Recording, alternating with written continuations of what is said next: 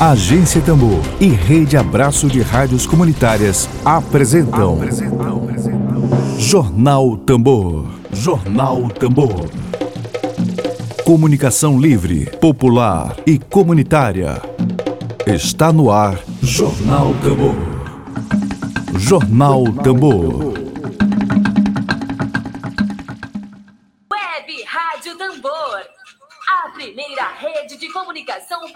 Do Maranhão. Comunicação comunitária. Livre, alternativa e popular. E aí, anotou as dicas da agenda cultural da Agência Tambor? Gente, lembrando que a agenda ela já está disponível na plataforma digital Spotify, então pode ouvir a qualquer momento. Bom dia, Dayana Roberta, acompanhando a gente. E já chegamos né, aos minutos aqui para a nossa conversa com o Franklin Douglas, o professor Franklin Douglas, e também participa com a gente Camila Pedrosa, né?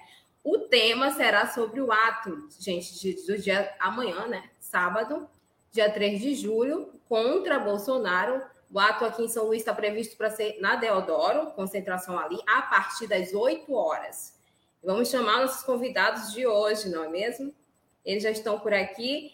Emílio Azevedo também já está por aqui, o jornalista também participa junto com a gente.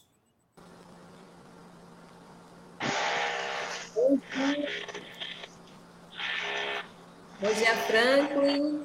Bom dia, Camila. Bom dia, Emílio. Bom dia, Estão me ouvindo bem? Bom, Bom dia, dia, Camila. Lívia. Estamos, estamos sim. 3, 2, 1. Bom dia a todos Estamos e a escutando? E a todas. Bom dia. O Franklin está com algum probleminha? Ah, apareceu. Ok. Certo. Tudo bom, comandante Franco? Sem retorno. Tudo bom, Franklin, Camila? Tá ouvindo? Tudo bom, tudo certo. 3, 2, 1. A gente está te ouvindo. Eu acho que o Franklin.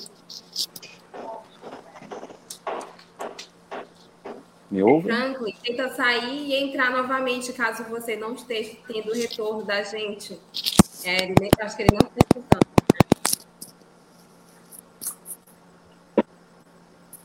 Enquanto o Franklin se ajusta. Vamos começar. Vamos, vamos, vamos, vamos começar logo a conversa com a Camila?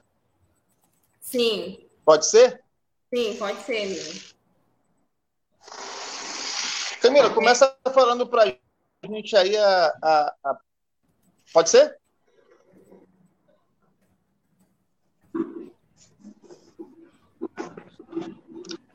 Camila, começa falando para a gente aí a respeito da participação da juventude nesses atos, né? Já vai ser o terceiro, né? Agora nessa nessa última fase aí de movimento contra o Bolsonaro, movimento de rua.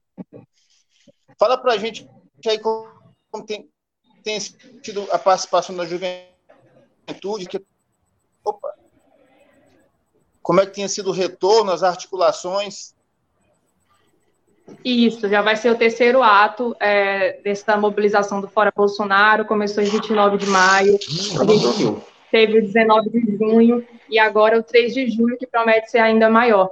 A gente sabe, né, que historicamente não houve sequer um ato ou uma grande mobilização nacional em que a juventude não estivesse na vanguarda, na linha de frente, é, desde os caras pintadas até os dias atuais. E agora não será diferente, né? Até porque desde 2018 é, a juventude é uma das classes que mais vem sendo afetada com o desgoverno do presidente Bolsonaro. É, ano passado, no auge da pandemia, é, enquanto o adiamento já deveria ser algo necessário por conta das circunstâncias de extrema importância, todos os, os estudantes que lutavam naquele momento tiveram que fazer uma grande mobilização de forma virtual, porque a gente não, não podia sair para as ruas, por algo que já devia ser nosso por direito, que era o adiamento. E, é, o governo Bolsonaro vem cortando verbas dos institutos federais, das universidades federais, colocando emendas para fechar as universidades federais, e isso afeta diretamente o estudante e a juventude, com certeza, né? A gente costuma ter esse pensamento de que os jovens são o futuro, mas na verdade nós somos o presente. Se nós estamos sendo tão afetados por esse desgoverno, nada mais justo do que estarmos na linha de frente e na vanguarda desses movimentos. é, no 3 de julho, a gente espera que juventudes de todos, todo, todo o país estejam presentes no ato. É uma mobilização que vai acontecer nas diversas regiões do Brasil, nas diversas capitais, em alguns interiores espalhados Maranhão afora, e que a gente espera que seja ainda maior que o 19 de junho, né? Porque a nossa expectativa é sempre essa. Ontem foi entregue o super pedido de impeachment do Bolsonaro lá em Brasília. A gente teve lá vários jovens representando as entidades nacionais representando é, os sonhos e os anseios de tantos estudantes, de tanta juventude, tantos jovens que hoje sonham com o Brasil melhor, sonham em entrar na universidade através do ProUni, através do FIES, que é o que o governo Bolsonaro vem cortando diuturnamente. E a gente sabe que para melhorar essa situação é preciso que a gente se coloque para ser a mudança, já que a gente quer tanto essa mudança. A gente sabe que a juventude ela tem se colocado para fazer esse enfrentamento, para fazer esse debate, e é por isso que a gente sempre preza pelos jovens nesses espaços, né? É por isso que as entidades hoje é, estão em campanhas para que os jovens de 17 anos tirem seus títulos de forma online, para que porque a gente sabe que em 2022 a maneira de derrotar o Bolsonaro é através do voto popular e, sobretudo, o voto da juventude. Né? A gente conseguiu, em 2018, fazer uma grande mobilização, é, levar um candidato de esquerda até o segundo turno, que começou com 6% das intenções de voto. E isso tudo se deve muito à juventude, que foi às ruas, que se uniu no segundo turno. Então, a gente acredita que em 2022 é, seremos ainda maiores com o apoio da juventude. Mas o primeiro passo é esse, de estar nas ruas, no meio de uma pandemia. É, a gente sabe que não é fácil sair nas ruas no meio de uma pandemia, mas se a gente tem que fazer isso, é porque é necessário, né? E, e a gente espera, de fato, que amanhã, em todas as ruas de todos os, de todos os estados brasileiros, a gente tenha uma grande participação da juventude. Quer falar, Lívia? É, com Franklin agora, é, Emílio, sobre esse pedido de impeachment né, que a Camila acabou de, de mencionar, é possível, é, Franklin, que esse pedido avance aí no Congresso? Está me ouvindo bem direitinho agora? Agora sim, escuto ah, bem. É, bom dia, a gente diz boa tarde, boa noite, boa madrugada, porque depois a agência também vai disponibilizar esta live nas suas diversas redes sociais, né? Então, deixa essa, essa saudação a todos nós e a todos os espectadores que estavam, internauta que estavam acompanhando aqui este esquenta da Agência Tambor.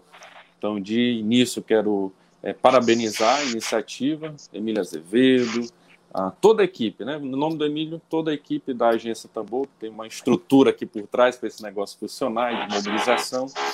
E sim, é, é possível que esse pedido de impeachment avance no Congresso Nacional. Pela primeira vez, os 120 pedidos que tinham ah, na, no Congresso Nacional, na Câmara dos Deputados, na mesa do Arthur Lira, é, foram condensados em um só que todas essas organizações chamaram de super pedido de impeachment. Uh, organizações as mais diversas, que ao longo do programa vocês vão ver de várias é, expondo os motivos pelos quais participar amanhã, 3 de julho. No caso de São Luís, na Praça Deodoro, 8 horas. No caso de Imperatriz, na Praça de Fátima, mas também em Santo Inês, mas também é, em Caxias. Ou seja, o Maranhão todo o Brasil todo amanhã mobilizados.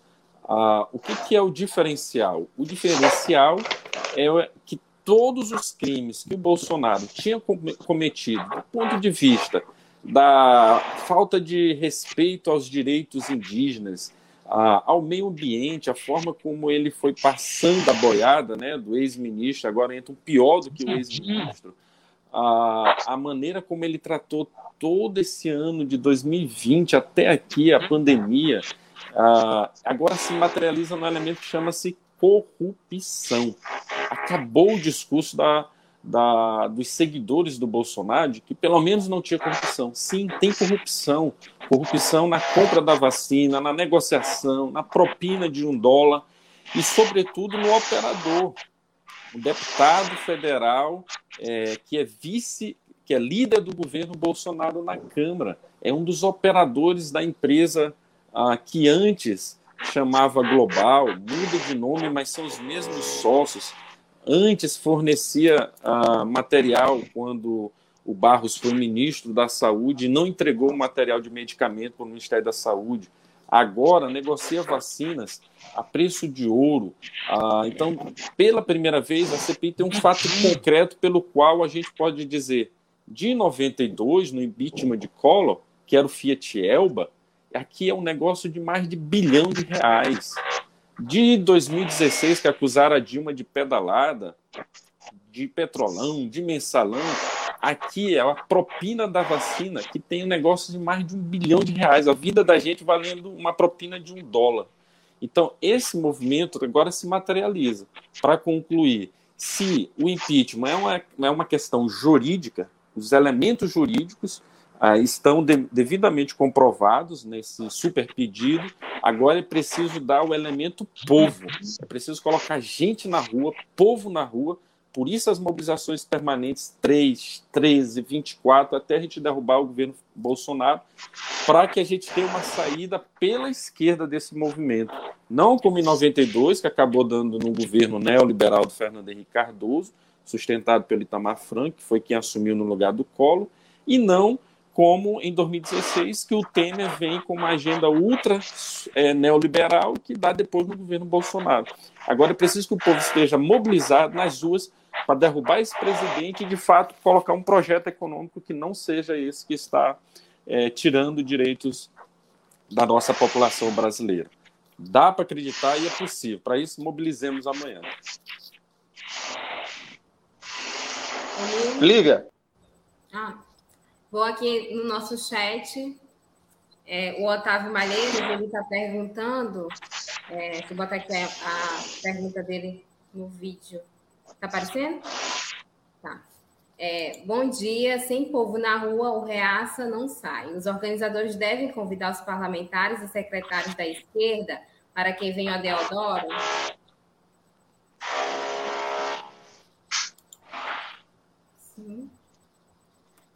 Camila Franklin, fique à vontade. Sim. Com certeza. Com certeza. Temos, é... Vai, Camila, vai. Obrigada.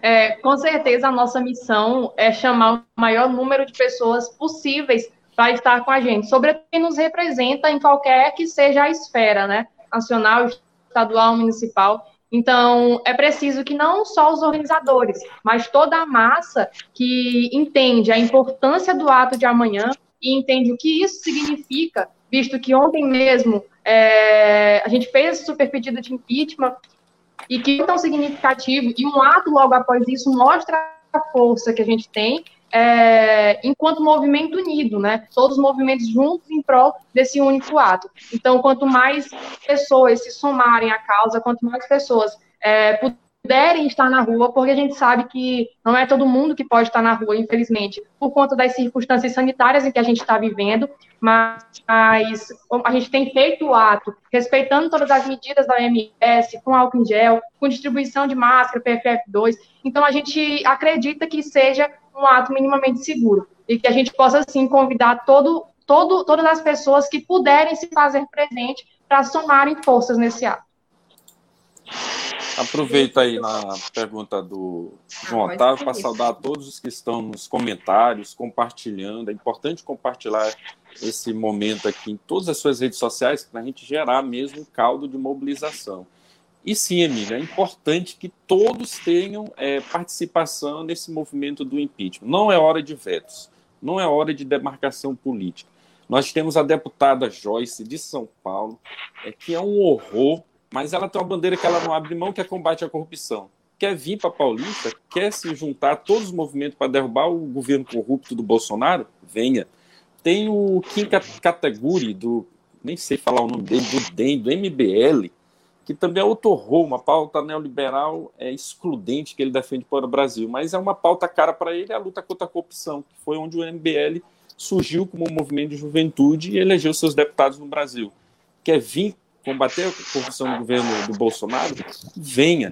Por isso, ontem, é, no, antes de ontem, no lançamento do, na entrega do super pedido, estava PT, PSOL, PSTU, UP, Rede, PSB, PSDB, PSL da, da Joyce, a DEM do, do Kim Category. Então, quem puder, nesse momento, articular com seus deputados, se você votou, tem algum contato, é hora de trazer PCdoB, PSB, a todos os partidos da base do governo Flávio Dino, da base do Sarney, da base do Bolsonaro que esteja em rompimento com ele, porque esse movimento só sai se efetivamente a gente conseguir consolidar ele com o movimento de toda a sociedade brasileira, da maioria que não quer que o Brasil morra por falta de comida no prato, morra por falta de vacina no braço, morra com miliciano desviando dinheiro da saúde e da educação no nosso país.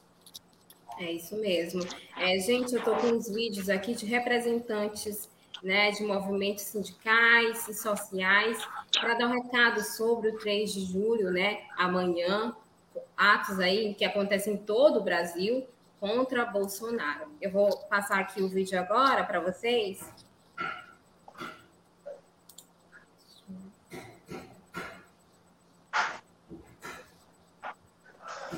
Estão olhando? Estão Compartilhou aí? Certinho? Sim, tá dando olhar. Sim. O primeiro é com o Saulo Arcângelo, né, do, do Com Lutas. Vamos ouvir ele aqui agora. Só a luta muda a vida.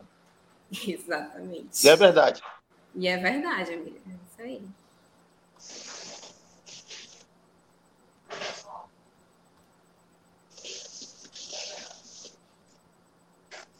O 29M foi grandioso. Foram manifestações em mais de 400 cidades. A CPI da Covid tem demonstrado a corrupção do governo Bolsonaro na compra de vacinas. Precisamos botar para fora Bolsonaro, Mourão e toda essa tropa de corruptos. Por isso, nós da CSP com Lutas e demais entidades do movimento social vamos fazer atos no próximo dia 6 de julho no sábado, e será maior.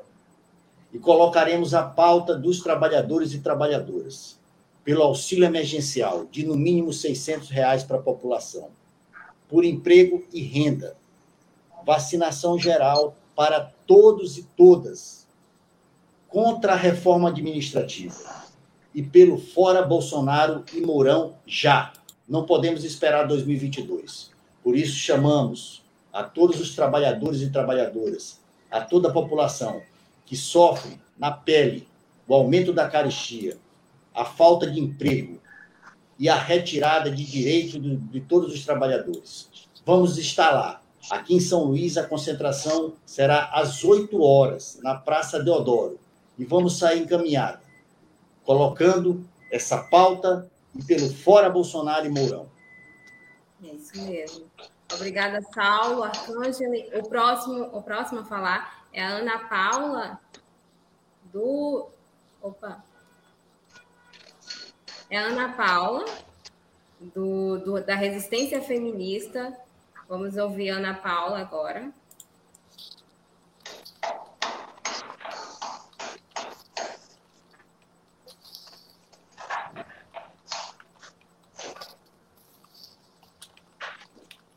As mulheres vão derrotar o Bolsonaro.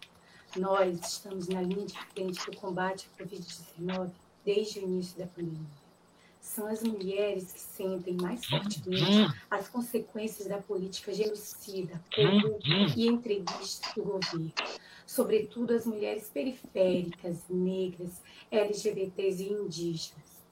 Estamos vivendo um aumento vertiginoso do número de casos de violência contra as mulheres avalizado, inclusive, pelo discurso misógino de Bolsonaro. A realidade está mudando. Está mostrando que é possível, com a ampla unidade dos partidos e das organizações da classe trabalhadora oprimida e da juventude, a derrubada desse governo.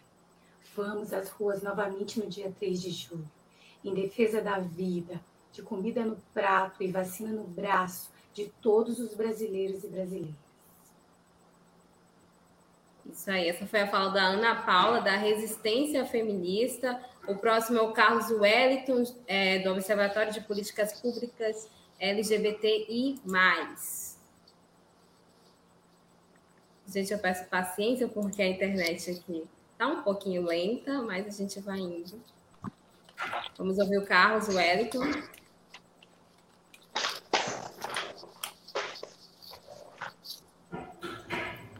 Olá, eu me chamo Carlos Wellington, sou da Resistência Pessoal São Luís e membro do Observatório de Políticas Públicas LGBT+, do Maranhão.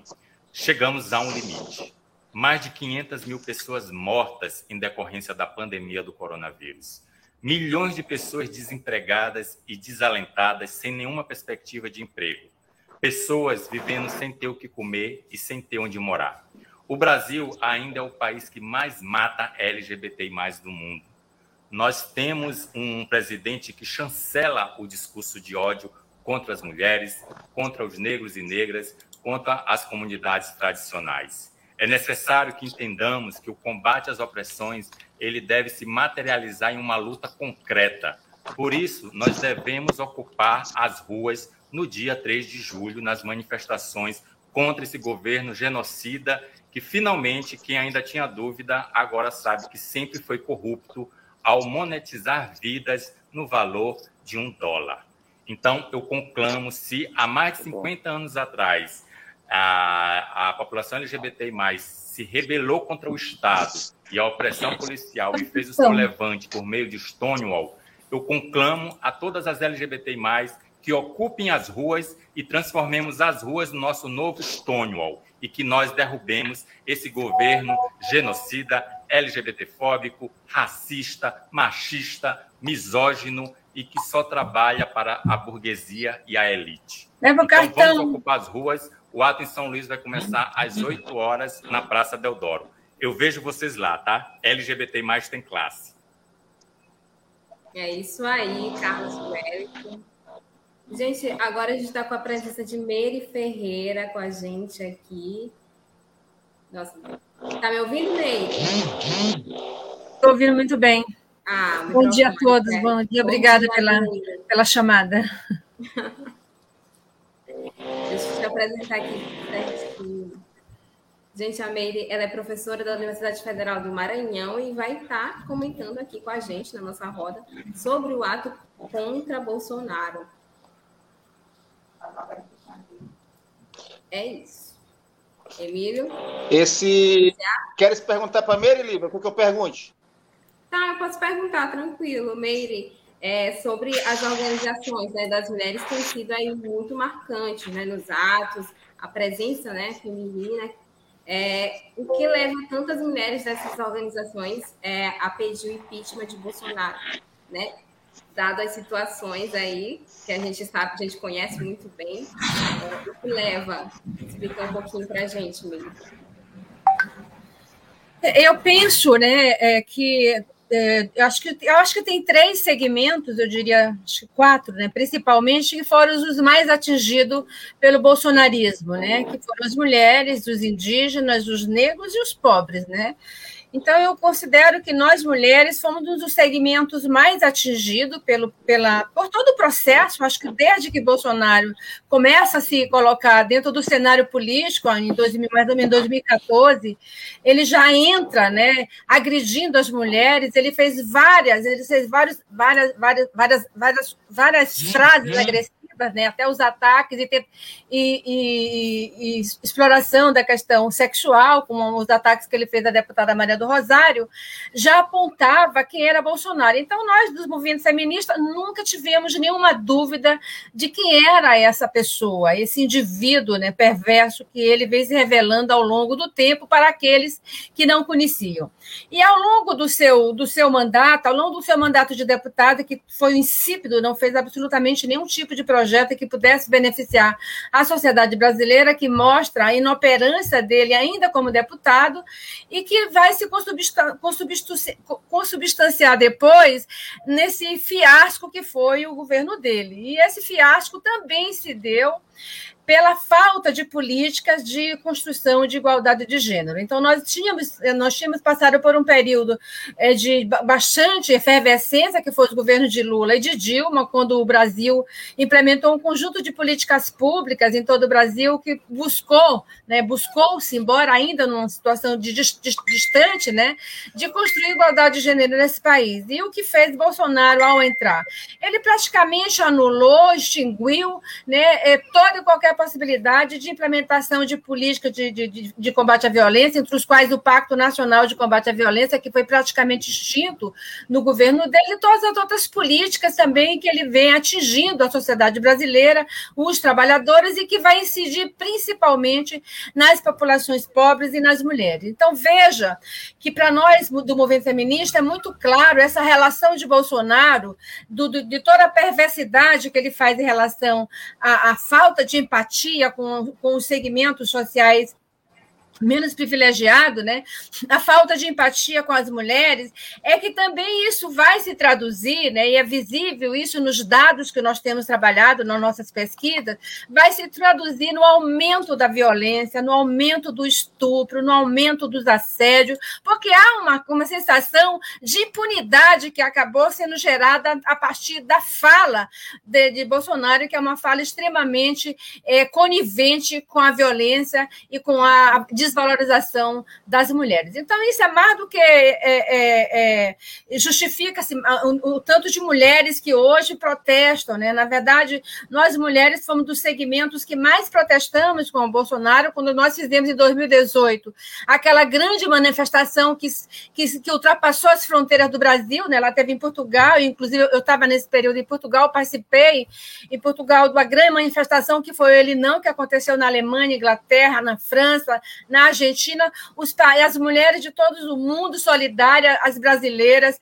para ele não. Nós não conseguimos derrotar Bolsonaro naquele momento, mas agora nós temos convicção que ele será derrotado nesse momento. E, Emílio, me permite, uh, há, um comentário do João Otávio que eu quero precisar aqui para a nossa live, que é o seguinte, é o que a Miri está dizendo. É, e além disso, os 520 mil que estão morrendo, que morreram de é, Covid, os quase 10 mil maranhenses que morreram de Covid, estão morrendo, os 14 milhões de desempregados, a entrega da base de Alcântara, a luta dos indígenas, dos quilombolas, a questão ambiental. Essa é a nossa pauta do movimento progressista no Brasil. Quando eu digo aceitamos os setores de direita porque o limite deles é a corrupção, mas esse não deve ser o nosso limite. Nosso limite é por um outro projeto de país. Para isso, primeiro a gente tem que tirar o Bolsonaro do governo. É, eu, eu também considero isso extremamente importante da gente marcar isso aí. Não dá é, é, ninguém, ninguém vai expulsar a Joyce da, dos nossos movimentos, porque nesse momento ela é, está arrependida, como muitos bolsonaristas, está aderindo ao movimento de impeachment do Bolsonaro. Então, ninguém vai expulsá-la do movimento. Mas todos nós temos clareza do que, que ela representa, ela e vários dos, dos oportunistas que nesse momento se, se filiam a esse movimento, uhum. tentando, inclusive, puxar o protagonismo. Né? Nós temos convicção né, que essa luta é uma luta da classe trabalhadora, é uma luta dos oprimidos, é, na, é a luta daqueles que lutaram por, pelos 600 reais emergencial para salvar vidas e que ele não liberou, é a luta que nós todos tivemos pela vacina quando ele ria e debochava de todos nós e ele tinha aliados o tempo inteiro naquele, naquele momento, é a luta daqueles que, nossa, contra aqueles que apoiaram este homem mesmo quando as evidências eram claras para todos nós de que ele era um genocida, de que ele era um homem que não tinha nenhum tipo de sensibilidade com os problemas nacionais. Então, a gente não vai expulsar nenhum dos nossos agora aliados, mas a gente tem clareza de que lado eles sempre estiveram e qual é o nosso lado. Eu acho que a gente precisa avançar nesse ponto. Um novo, qualquer um outro novo governo que se possa construir pós-Bolsonaro tem que ficar isso muito claramente demarcado. Quem é que representa a elite nesse país e que quer manter esse país do jeito que ele sempre foi? São mais de 500 anos de opressão dos negros, das mulheres, dos indígenas. Vejam o genocídio que está sendo feito com os indígenas, como já foi feito nos Estados Unidos, está tentando se fazer a mesma coisa aqui no Brasil. Nós temos que ter clareza disso, que é preciso demarcar esses pontos para mostrar realmente de quem é que sempre esteve do nosso lado. Né? E essa, isso aí nós temos plena clareza. Isso aí vai ficar muito claro em todo o processo do impeachment de Bolsonaro e o pós-Bolsonaro, que será um pós de reconstrução nacional. Exatamente, Meire. Gente, acabou de entrar aqui Jonas Borges, também está participando gente, com a gente aqui. O Jonas ele é membro né, do Movimento de Trabalhadores Sem Terras. Jonas, está me ouvindo bem? Bom dia para você. Bom dia, estou ouvindo bem. Vocês? Maravilha. Tudo bem. Tudo. Quiser complementar o que Meire acabou de falar, fica à vontade. Em primeiro lugar, agradecer pelo, pelo convite, né? mais uma oportunidade que nós estamos aqui na Agência Tambor, instrumento tão importante para o nosso Estado, já que nós lutamos também pela democratização da mídia, democratização dos meios de comunicação. Então, assim como o MST e o Sem Terra né, quebram a cerca do latifúndio, é preciso nesse país a gente quebrar também a cerca da comunicação, né? Essa cerca né, que algumas famílias controlam. Então, a Agência Tambor faz parte né, dessa trincheira de luta que se junta também a essa trincheira de luta fora Bolsonaro no Brasil, que passa pela democracia, passa pela comunicação. E a gente, contra o MST, estamos nessa luta fora Bolsonaro antes mesmo de dele ser presidente da República, né? Nós já sabíamos do seu histórico né, assassino, da sua né, prática genocida. Isso se confirmou com o seu governo. Então, porque em 30 anos de mandato não tem uma lei em defesa dos trabalhadores, uma lei em defesa da questão de direitos. Né? É sempre o discurso do ódio, o discurso da violência, né? né? O discurso contra né, as, os, os, os mais pobres, as minorias. Então, a gente entende que, enquanto MST, que essa luta ela, ela se constitui como uma continuidade de denunciar esse, né, esse sujeito né, criminoso, né? Então, essa, essa é o, a palavra correta, esse criminoso. E aí se constitui também de fortalecer o discurso que nós já vimos fazendo, que era de denunciar o golpe contra a democracia brasileira, o golpe né, contra Dilma, que era né, é, presidente do Brasil, pelo PT. E aí, naquele momento, nós entendíamos que era né, o golpe contra a esquerda. Né? É caçar Dilma, caçar o PT, é caçar né, os trabalhadores, os movimentos sociais de esquerda, né, que fazem né, a luta por direito nesse, nesse Brasil. E aí, né, passou né, cinco anos, estamos aqui de volta, com a clareza, com a certeza de que a nossa pauta era correta, de que a denúncia que fizemos era, era certa.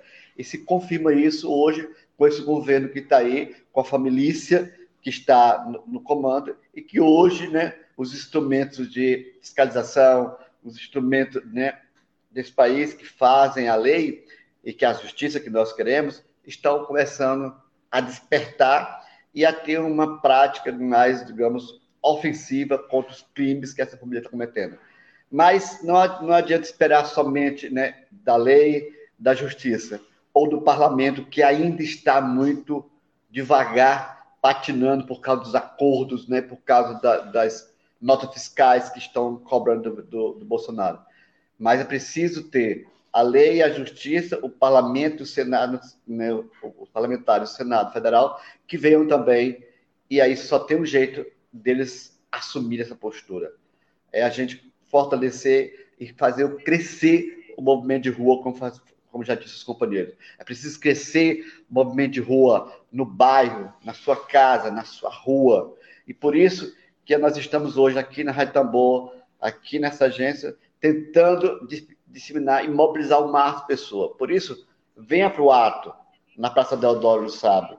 Traga o seu vizinho, traga a sua colega, traga a sua amiga, traga o namorado, traga a namorada, traga o cachorro, traga o gato. Vamos então protestar na rua pela vida. Vamos protestar na rua pelo direito que é nosso, que é de defesa do patrimônio brasileiro, defesa das estatais, né, defesa, defesa da Constituição que nós lutamos por ela. Então, é por isso que nós estamos aí. Então, traga na rua, vamos ter um boi, traga a sua matraca, certo? traga o seu tambor, traga o seu palhaço, traga a sua arte, porque lutar também se faz com arte, com música, com alegria, traga a sua bandeira, o seu boné, a sua camiseta, o seu cartaz. A gente precisa né, tomar as ruas, precisa tomar as avenidas, precisa tomar as estradas desse país. Hoje, né, já são mais de 250 cidades mobilizadas no Brasil inteiro e outros países se juntando a essa jornada. Então, é uma marcha importante, essa marcha será vitoriosa, e como diz o Saulo, é a vitória contra o Bolsonaro, é a vitória contra o Mourão, é a vitória contra essa burguesia que, historicamente, tem matado, assassinado o nosso povo. Povo sem terra, os quilombolas, os professores, né? Os profissionais liberais, a nossa cultura. Então, é por isso que nós estamos na rua.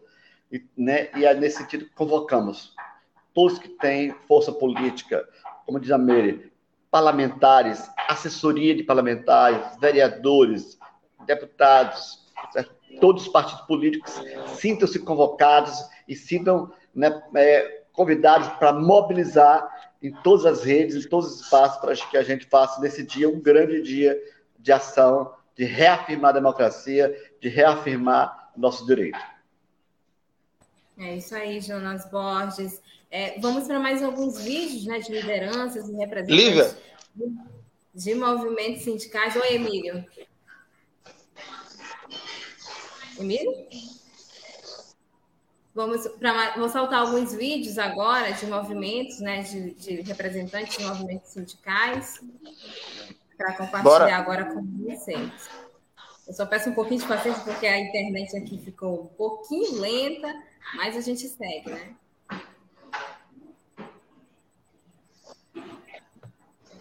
Compartilhar aqui.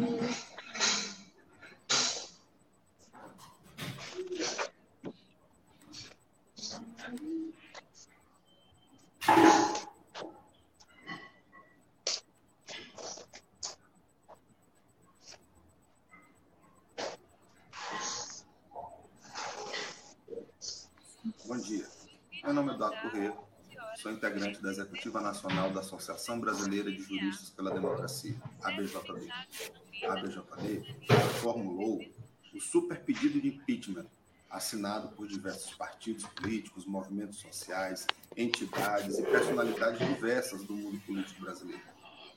Esse pedido precisa da pressão popular nas ruas para que o presidente da Câmara, o deputado Lira, possa abrir o processo de impedimento do presidente Jair Bolsonaro e acabar de vez com o genocídio que o povo brasileiro passa, com a insistente guerra que o presidente Bolsonaro e seus seguidores travam contra as instituições democráticas.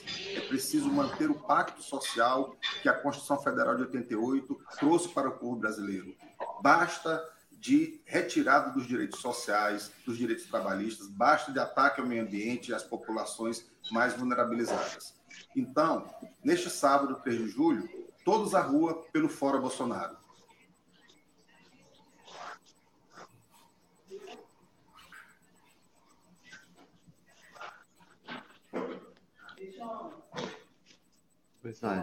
Olá, me chamo Raquel Tremembé, faço parte do Conselho de Lideranças Tremembé da Terra Indígena Engenho, em São, São José de Ribamar, aqui no Maranhão.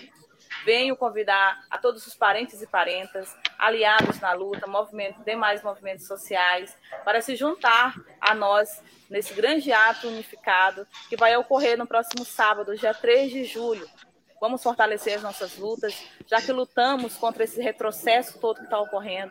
Lutamos pelo fim desse governo genocida, etnocida, ecocida, que mata, que destrói, que violenta, que está aí cada vez mais é, usurpando os nossos, os nossos direitos, é, violentando, nos violentando, nos matando, nos, no, é, violando os nossos direitos. Vamos todos unificar. Acreditamos que esse, essa, essa é uma das formas de derrubar essas inúmeras maneiras de opressão. E nós, como povos indígenas, estamos nos juntando com os demais movimentos sociais em prol desse bem viver coletivo, em prol desse respeito, dessa dignidade que lutamos todos os dias. Vamos fortalecer a nossa luta. Fora Bolsonaro! É isso aí, fora Bolsonaro. Emílio?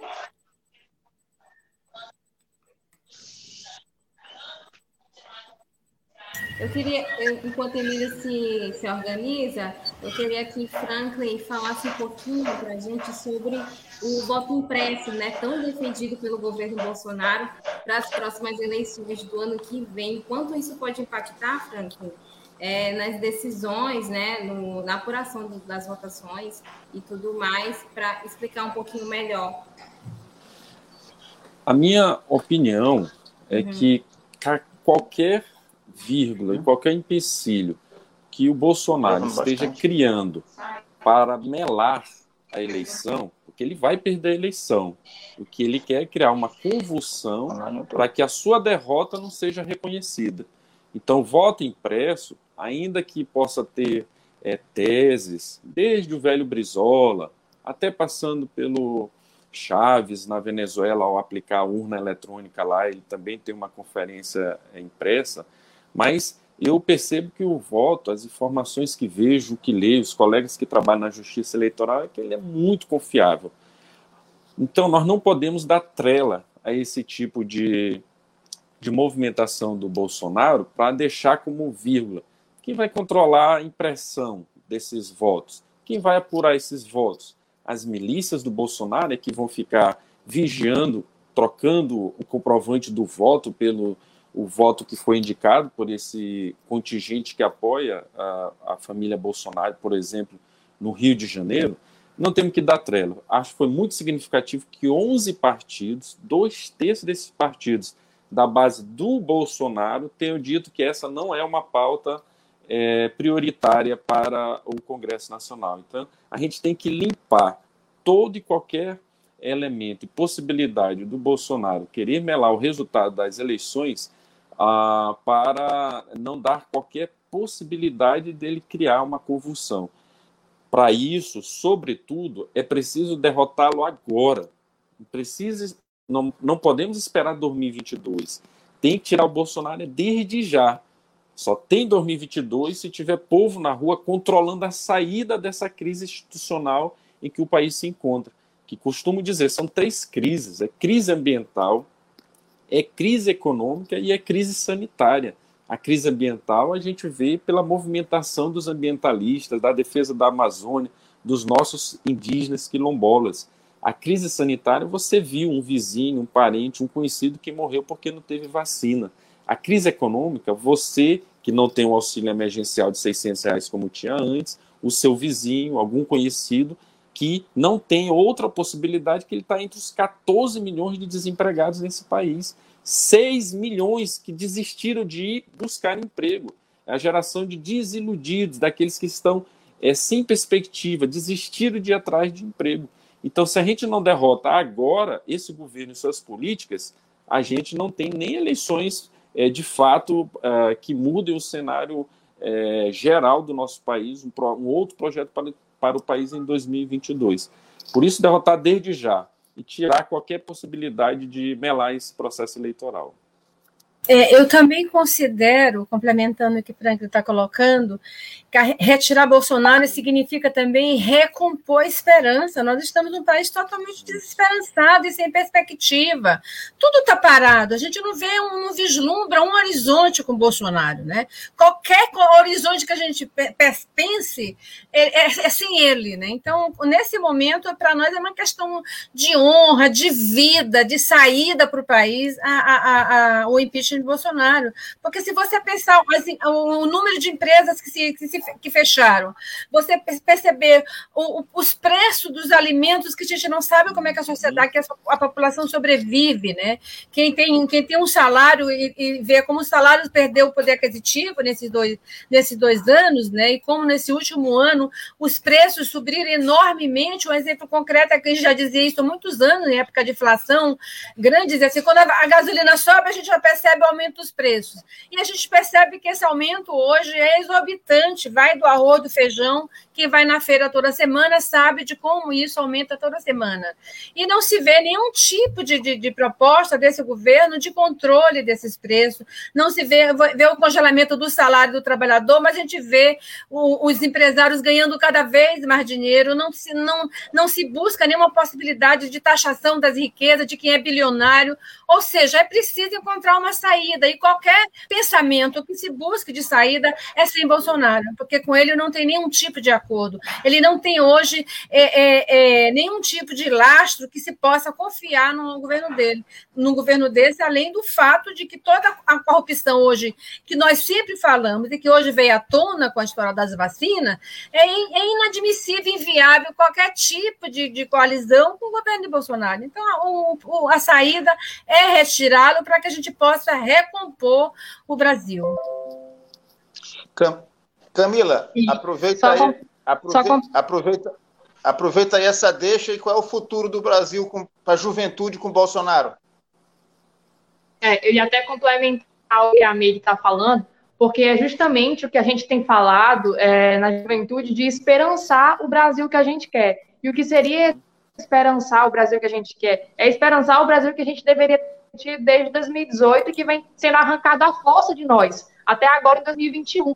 E que se, e que se o Bolsonaro não sofreu impeachment, vai continuar até 2022. É, esperançar o Brasil que a gente quer e pensar que um jovem periférico consiga adentrar uma universidade considerada de elite através do ProUni, através do FIES. É, esperançar o Brasil que a gente quer é ir num bairro periférico aqui da nossa cidade, do nosso estado, e ver o povo voltando a comprar carne, porque com o preço do quilo da carne desde o, o, o, ano de 2020, é impossível você ir num bairro periférico, num açougue, e, e ver a população comprando carne. Esperançar o Brasil que a gente quer é esperançar que o governo volte, que o governo comece a respeitar as mulheres, comece a entender que uma mulher não tem que ganhar menos só porque só pelo fato de ser mulher. Que foram as falas do Bolsonaro muito polêmicas, inclusive, mas que de uns tempos para cá foram esquecidas. Então, esperançar o Brasil que a gente quer, voltar a ter esperança de que a juventude seja protagonista, de que o estudante tenha vez, de que a gente não precise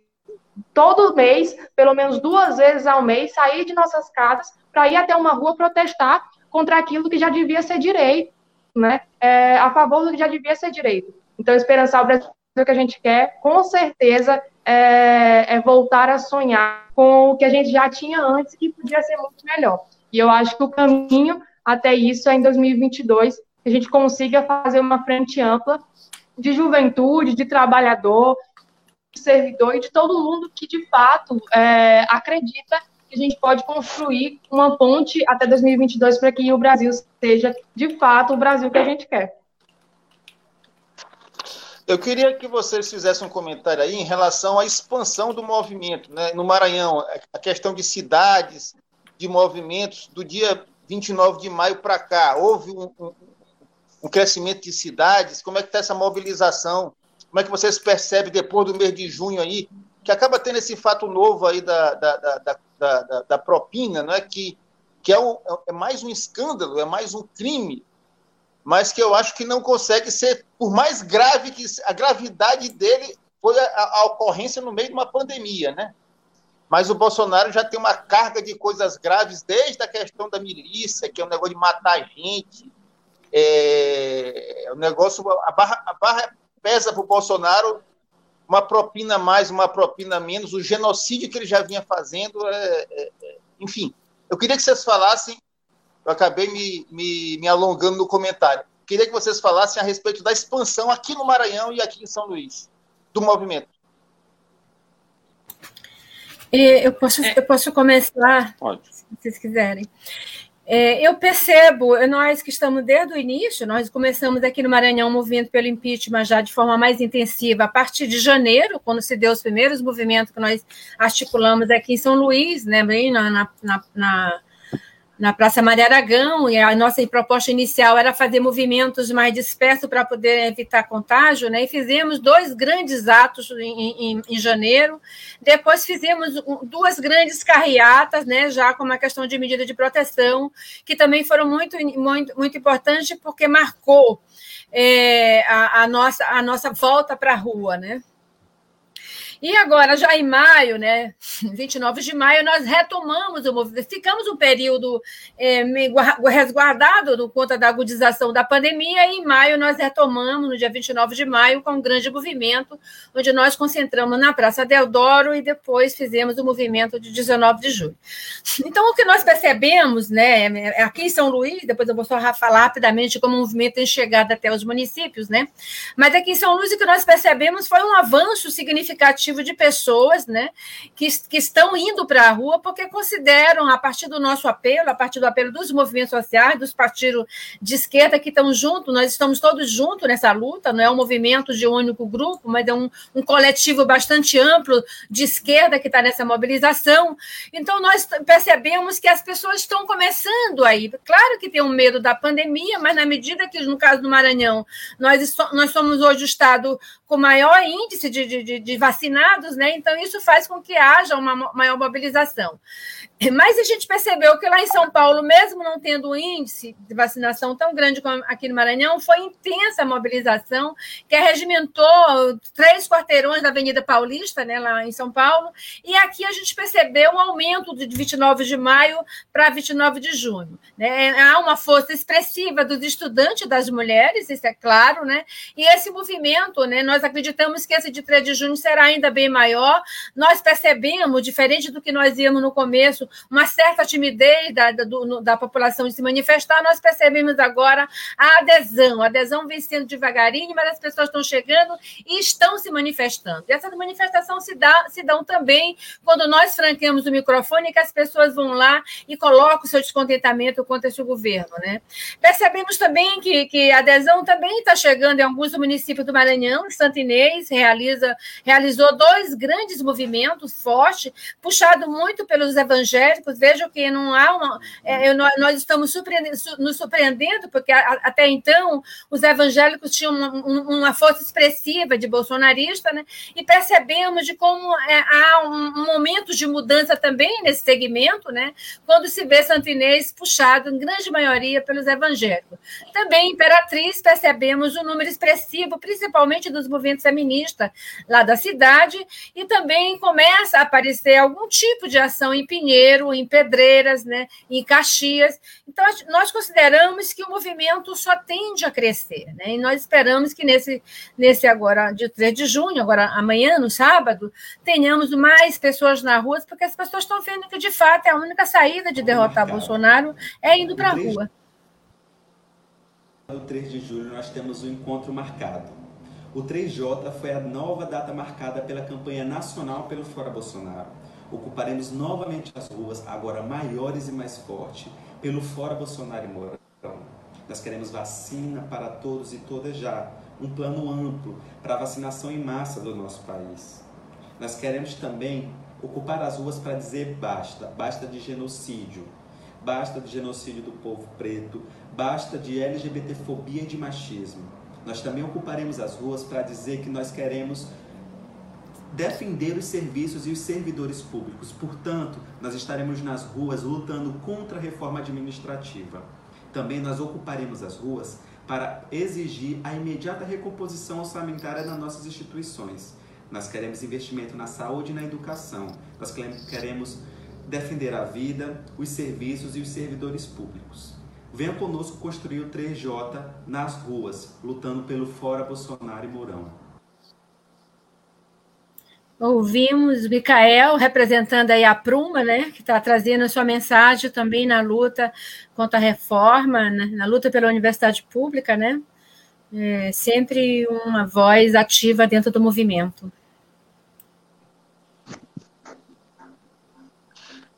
Meire, des... Tá desculpa, tá dando... desculpa aí que a fala do Micael acabou te cortando. Conclui teu raciocínio. A produção soltou aqui e ninguém controla esse movimento contra Bolsonaro, está bem controlado.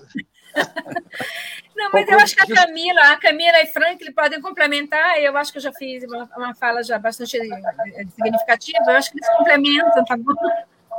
Acho dois, dois elementos.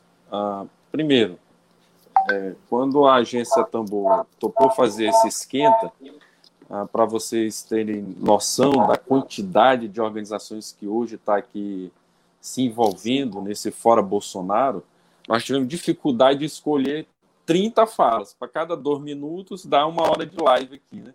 Então, apesar de não ter passado todo, mas foram falas que vinham, que vieram, por exemplo, das centrais sindicais, como o Saulo Arcangeli, ah, de movimentos como dos advogados progressistas, como a BJD com Eduardo, do movimento tá quase parecendo indígena. quase um desembargador, né? Como, não Eduardo é? tá parecendo quase um ministro do Supremo ali, né?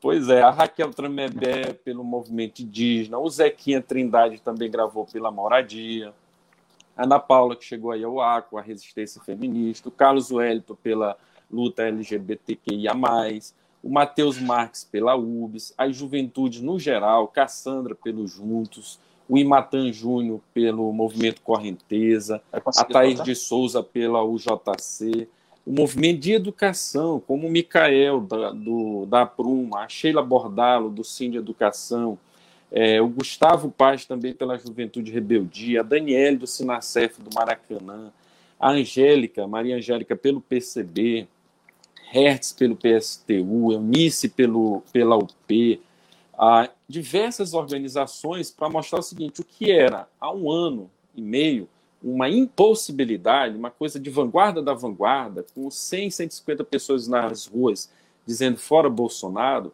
no último 29, é, no último 19 foram 500 pessoas, no último 19 de junho, 1.500, ou seja, é um processo que está crescendo. E bem lembra aqui nos comentários, o Jair, o, o Jair Bolsonaro tem uma base ampla, mas há uma base também progressista em torno desses partidos que precisa ser mobilizado. Então a cobrança é o Everton. O Everton é do PDT, tem 42 prefeitos. É preciso que o PDT mobilize os seus prefeitos no interior do Maranhão. Uh, o PCdoB tem 22 prefeitos. O governador Flávio Dino, o presidente do PCdoB, Márcio Jair, precisa, na verdade, não mais Flávio Dino, né? Flávio Dino está no PSB agora, que tem seis prefeitos, precisa mobilizar os seis prefeitos do PSB o Márcio Jair do PCdoB precisa mobilizar as 22 cidades que o PCdoB governa no Maranhão. O Cidadania, da Elisiane Gama, tem um prefeito, precisa fazer ato nessa, nessas cidades em que eles estão mobilizados. Se juntar os partidos progressistas, nos informa no comentário aí o João Otávio, são 74 cidades, agora que nós estamos conseguindo chegar às cinco maiores. Ainda tem muito chão para esse movimento crescer, mas é como a Camila diz, aí eu passo a deixa para a Camila esperança, pessoal, que é possível, que há, há, há um ano era apenas uma, um sonho, está virando realidade a cada mobilização que a gente está construindo.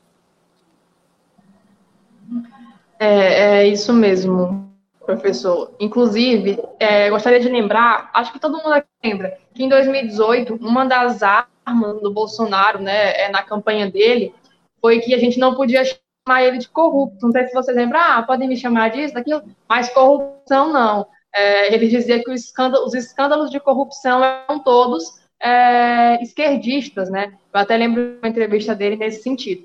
E hoje a gente vê que os maiores escândalos de corrupção vêm do presidente, inclusive esse agora da compra da vacina do um dólar. Enfim, o mundo inteiro está repercutindo isso, não só o Brasil. Outros países, Brasil afora, está repercutindo porque além do Bolsonaro ter feito o Brasil ser um dos piores administradores na pandemia, um dos piores países, né, no combate à pandemia, ele fez com que, com que a imagem dele mesmo caísse, né, o que a gente já sabia que aconteceria, mas que muitas pessoas em 2018 estavam com aquela ilusão, né, de, de não a corrupção, de tirar a corrupção, imaginando que ele seria esse salvador da pátria, que a gente sabia já desde o início que não seria. Mas é, foi bom que essa máscara tenha caído, porque o que acontece? É, muitos estão arrependidos, como a gente já sabe, e muitos estão se arrependendo agora dessa pandemia, com, vendo o enfrentamento que ele não fez durante a pandemia do Covid-19, que ainda existe, e vendo todo o, o, é, o desgoverno dele para com a população população, para com as mais de 500 mil mortes, para aquelas pessoas que estão sem, sem leito no hospital, que chegam no hospital morrendo e estão sem leito é, de UTI, é, Covid-19. Então, assim, as pessoas cada vez mais estão se desiludindo com o governo Bolsonaro. Mesmo aquelas direitistas ferrinhas que acreditam por tudo que ele seria salvador do Brasil. Então, cada vez mais que essa máscara vai caindo, ao tempo que ela vai caindo, mais pessoas vão se somando à luta. E aí, o professor Franklin falou um leque de entidades, de organizações, de sindicatos, de juventudes, é, que se somaram a essa luta, que vêm se somando e conseguem construir esse ato do tamanho que ele está sendo. É, hoje a gente tem atos só na, nas capitais, né? A maioria dos atos são só nas capitais. Porém, a gente, por exemplo, da minha organização política, que é a para Todos, a gente recebe aqui em São Luís vários é, companheiros e companheiras que vêm de outros dos interiores do estado só para participar do ato, para representar um grêmio, para representar um DCE, para representar um centro acadêmico, para representar é, algum campus do Instituto Federal do Maranhão, que é onde está uma grande base de militância. Então, assim, cada vez mais as pessoas têm tomado ciência da importância que é estar na rua. E estar na rua não é só por estar, não é só para tirar uma foto e postar nas redes sociais. É porque as grandes cobrem isso ali. E à medida em que a gente consegue fazer com que, com que esses nossos atos, que as nossas manifestações, os nossos protestos se espalhem nas grandes mídias, mais pessoas começam a ver que se, como colocaram nos comentários, né, que se o povo está indo à rua no meio de uma pandemia, se o povo está se arriscando no meio de uma pandemia, é porque realmente está feia, o negócio está grave e o Bolsonaro é pior do que o vírus. Então, assim, a gente tem feito esse, esse debate de, de enfrentamento ao governo Bolsonaro de uma forma é, muito simbólica até agora, né? De uma forma muito, é, muito significativa, usando todos os meios que a gente pode. Então, acredito cada vez mais é, mais pessoas estão somando e sabendo da luta pelos diversos meios. As redes sociais foi, foi uma salvação ano passado, em que é, o isolamento estava total, a quarentena, ninguém saía, lockdown, etc., é, antes da vacina e tudo mais. Então, as redes sociais, a televisão, né, os canais abertos, que a gente sabe que a maioria da população não tem acesso ao canal fechado, eram as nossas grandes, eram nossos grandes transmissores de informação. Então, se o que a gente tinha naquele momento era aquilo ali, eram as redes sociais, a gente usava dela da melhor forma possível é, para fazer com que aquela informação chegasse a todo mundo. A gente sabe, por exemplo, as redes sociais, geralmente, é, um público é, com mais idade, muitas vezes não consegue ter acesso a essa informação. Mas, por exemplo, na campanha do adiamento do Enem, com a mobilização nacional virtual, é, a campanha foi tão grande, a mobilização foi tão forte, atingiu tantos estados, o Brasil inteiro, que passou nas grandes mídias na televisão. Então, a juventude protagonizou aquilo ali nas redes sociais, foi para a televisão, conseguiu, a gente conseguiu fazer com que muita gente tenha acesso, claro que nem todo mundo, porque nem todo mundo tem acesso também à, à televisão, sabendo da, da pobreza que assume o nosso país, né?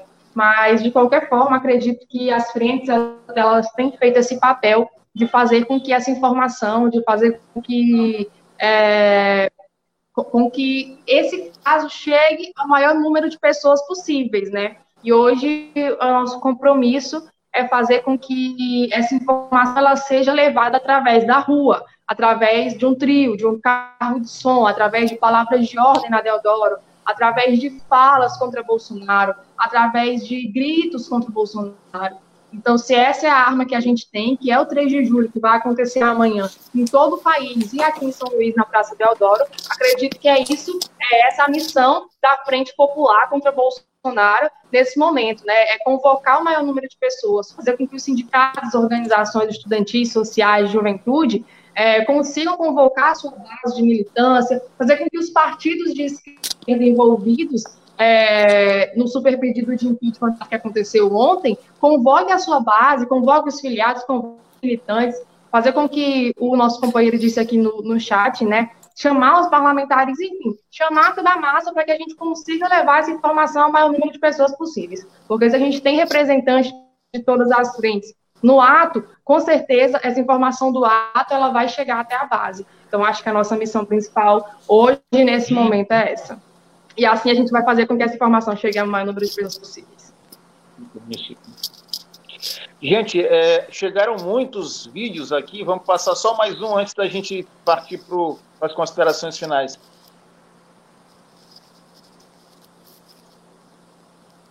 Fazer pressão contra o governo Bolsonaro significa mais tempo vivendo.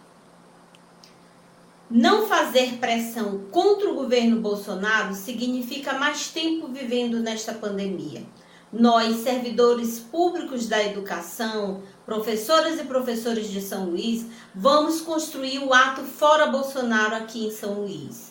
Dia 3 de julho, sábado, a partir das 8 horas, na Deodoro, vamos montar a coluna da educação. E lá vamos combater a PEC da reforma administrativa que quer destruir os serviços públicos para a população. Vamos combater também as privatizações e defender pão, vacina, saúde educação. Todos juntos, fora Bolsonaro.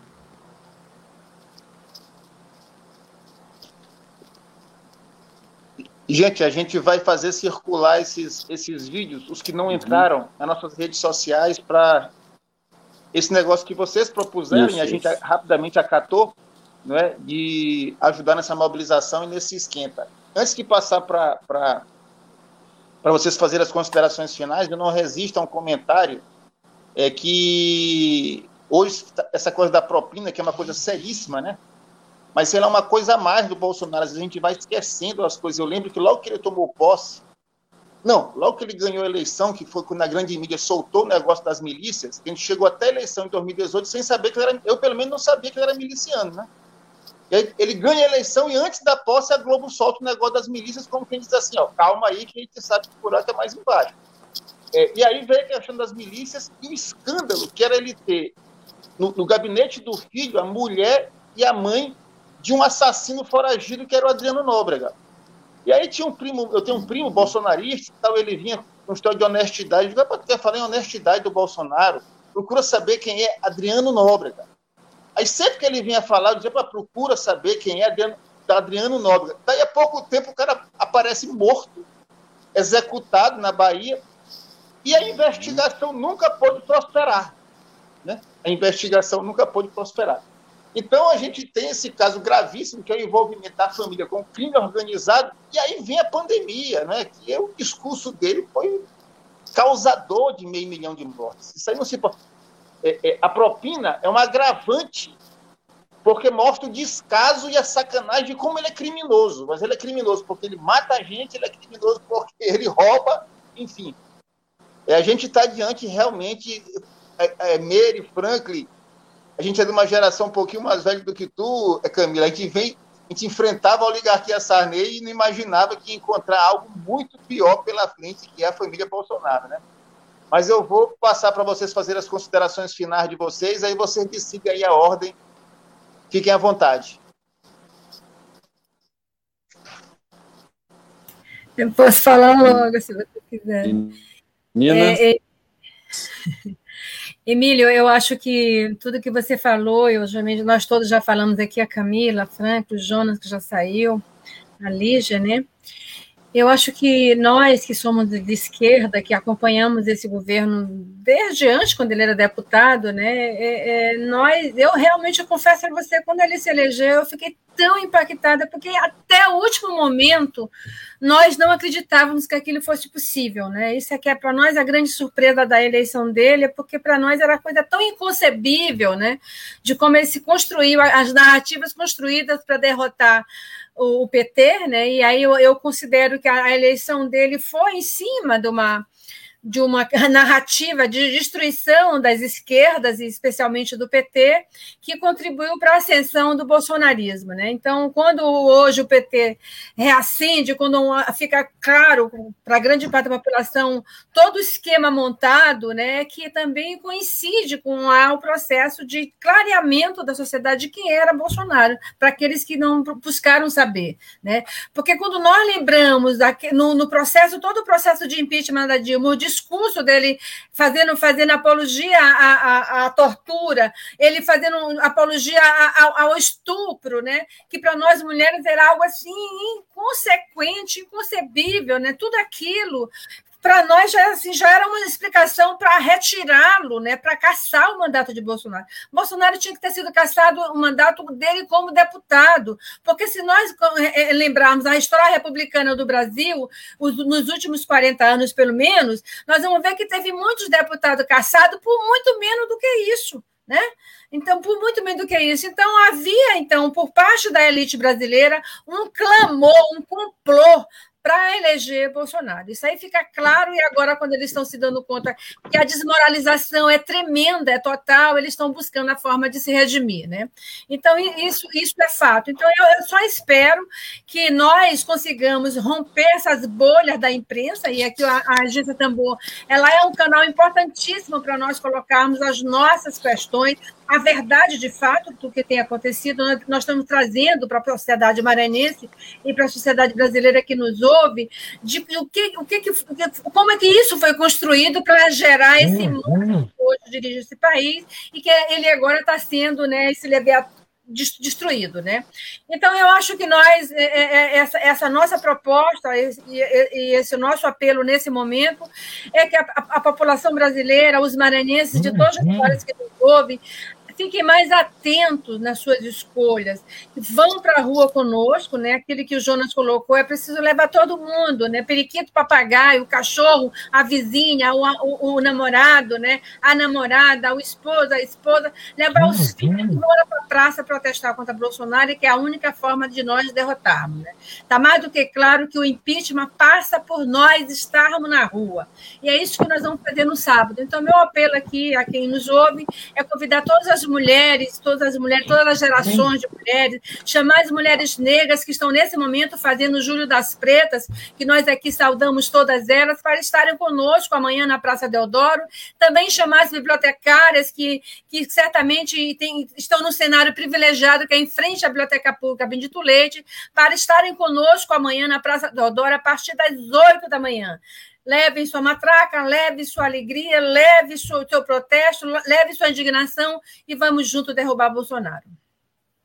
Como disse Beto Guedes, vamos precisar de todo mundo, né? Camila. Vamos precisar de todo mundo, perfeito. É. Acho que o Frank já está querendo ir Primeiramente. primeiramente, agradecer a oportunidade é, de conversar um pouquinho com vocês. Obrigado, professor Franklin, Emílio, a Meire, a Lívia, que eu acho que teve problema com a internet, né? É, obrigado pela oportunidade de, de colocar, né, se colocar à disposição para ser fonte de informação para a população nesse momento tão delicado e tão difícil que a gente tem, viver, tem vivido, né? É, é um momento de verdade de, de de parar, refletir e pensar quais são os nossos próximos passos, ao tempo em que a gente não tem tempo de parar. À medida em que a gente precisa parar e refletir o que está acontecendo, é, a gente percebe que não dá, que o tempo já passou, que é tudo para ontem, né? Então, é, acho que a gente fez nosso papel aqui de informar, mas que esse é só um pedacinho do que a gente precisa fazer para, de fato, derrotar o governo genocida que tem sido o do governo Bolsonaro, né? Então, assim, é, a gente levou essa informação, a gente falou o porquê de derrotar o Bolsonaro, é, apesar de, de que o porquê ele está muito explícito em todas as atitudes do, do, do, Bolsonaro, todas as atitudes que a gente tem visto, todo o desrespeito que a gente tem sofrido, todo o desmonte da educação que vem sendo feito desde 2018, tudo que os estudantes vêm sofrendo, tudo que as mulheres têm que passar para se reafirmar enquanto mulher, para se reafirmar enquanto importante para a sociedade. Então, tudo isso já está mais do que explícito e não dá mais para a gente continuar retrocedendo como a gente está, né? Voltando aos tempos antigos. E eu acho que a maior resposta que a gente pode dar, é, para além disso aqui, é amanhã ocupar as ruas e convidar todo mundo que a gente conseguir para ocupar essas ruas também. Porque essa sim vai ser uma resposta à altura do que o governo está pedindo. Vai ser um basta, vai, a gente vai dizer não que a gente não aceita mais essa política genocida de matar 500 mil pessoas em uma pandemia é, por uma doença pela qual já existe vacina, é, é preciso frisar isso o tempo todo. Pessoas continuam morrendo todos os dias de uma doença pela qual já existe vacina. O nosso cenário no Maranhão é um, mas no Brasil afora é outro. É, ontem morreram tantas pessoas em São Paulo de frio, né? A gente sabe que o país tem uma, uma, uma parte do país passada por uma frente fria muito grande enquanto o governo coloca pedras lá em São Paulo é, para que os, as pessoas em situação de rua não fiquem embaixo das cobertas pela rua. Então é preciso pensar em uma política que não mate pessoas todos os dias que vivem em situação de extrema pobreza. Porque, como a Meire disse, é um, um, um, uma das classes que o Bolsonaro mais tem ódio. Tem feito tudo para derrotar a nossa vida, principalmente dos menos favorecidos socioeconomicamente. Então, é, é preciso pensar nessas classes sendo as principais, e é preciso levar nossas bandeiras e gritar para Bolsonaro amanhã em todo o país. Tá sem som, Emílio. Tá sem som, Emílio. Agradecer muito aqui a presença de vocês, a parceria, essa luta junto. Ah, vocês duas sabem que aqui é a casa de vocês, sempre precisando para essa pauta e para outra pauta, estamos à disposição. É, avisar que essa live que a gente fez junto aqui, esse programa que a gente fez junto, vai virar texto, áudio e vídeo que a gente vai partir para a velha panfletagem, né? Vamos panfletar o programa, né? tanto com a reportagem decorrente do programa, quanto do podcast, no Spotify. Tudo agora é em inglês, esse, esse mail. E depois o, o programa no YouTube também junto circulando. E agradecer mais uma vez aí a audiência um abraço a todas e um abraço a todos e até amanhã no Fora Bolsonaro. Boa tarde. Fora Bolsonaro. Obrigada, até amanhã. Beijo para você. Beijo, Camila. Beijo, Emílio. Tchau, tchau, galera. Valeu. Web Rádio Tambor. A primeira rede de comunicação popular do Maranhão. Comunicação comunitária. Livre, alternativa e popular.